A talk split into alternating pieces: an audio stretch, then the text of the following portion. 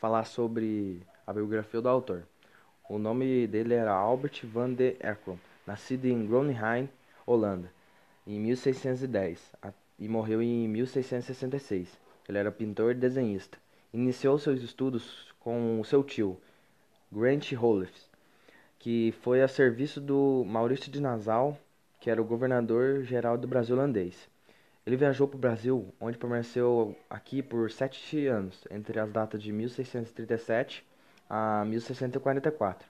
Entre os companheiros na comitiva de Nassau, destacam-se os artistas Franz Post e Gregory McGruffin.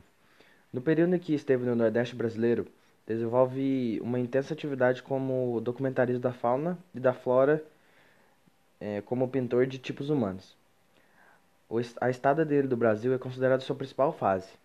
Nesse período, ele produz cerca de 400 desenhos e esboços a óleo, apresentados por Nassau e Frederick Will, eleitor de Brandenburgo, em 1652, e agrupados por Christian Metzel, entre 1660 e 1664. Nos seus volumes, é, ele permanece até hoje na biblioteca Jaquiellonska é, Cracóvia e na Polônia.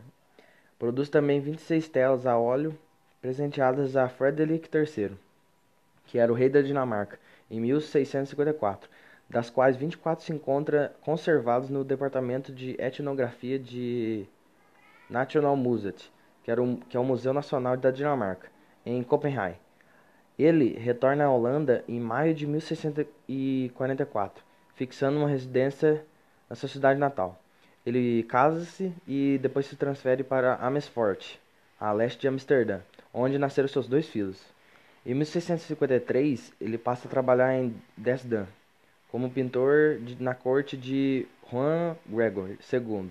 No ano de 1663, volta a residir na sua cidade natal, Groningen, onde falece por volta de, no, dos anos 1665 ou início de 1666.